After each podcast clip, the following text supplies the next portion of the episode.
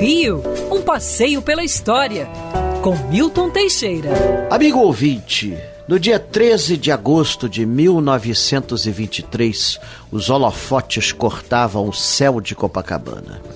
Era inaugurado por Otávio Guinle o Copacabana Palace Hotel, o mais tradicional a mais tradicional instituição hoteleira do Rio de Janeiro.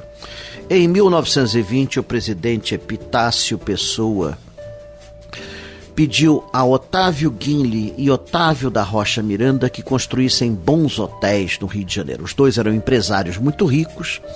Otávio da Rocha Miranda era um empresário do setor de transportes e ficou encarregado de construir o Hotel Glória. Otávio Guinle, que já era dono de hotéis no centro e até em São Paulo, ele resolveu fazer um nas areias de Copacabana. Que loucura!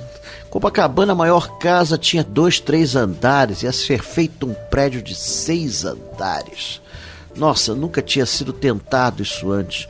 Um hotel no meio do nada, com nada em volta. Naquela época remota, a praia não tinha a atração que tem hoje aqui no Brasil. Então, foi dado início à obra e as obras se atrasaram. O objetivo era o Copacabana Palace ficar pronto para as celebrações do centenário da independência que iam ser celebradas no dia 7 de setembro. A ideia era receber os turistas para 7 de setembro de 1922. Deu tudo errado e o Copacabana Palace graças às interrupções frequentes ordenadas por Otávio Guinle, que exigia alta qualidade dos materiais e não poucas vezes mandava desmanchar o que estava feito para ser refeito, o Copacabana Palace só vai ser inaugurado a 13 de agosto de 1923.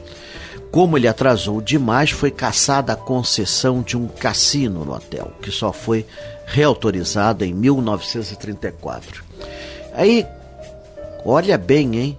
Copacabana iniciava com cinco turistas, mas logo depois receberia Albert Einstein, Santos Dumont, os príncipes ingleses, que depois ambos seriam reis da Inglaterra, Edward e Albert. Albert é o pai de Elizabeth. E outras figuras mais que transformariam Copacabana numa grande atração. Quer ouvir essa coluna novamente? É só procurar nas plataformas de streaming de áudio. Conheça mais dos podcasts da Band News FM Rio.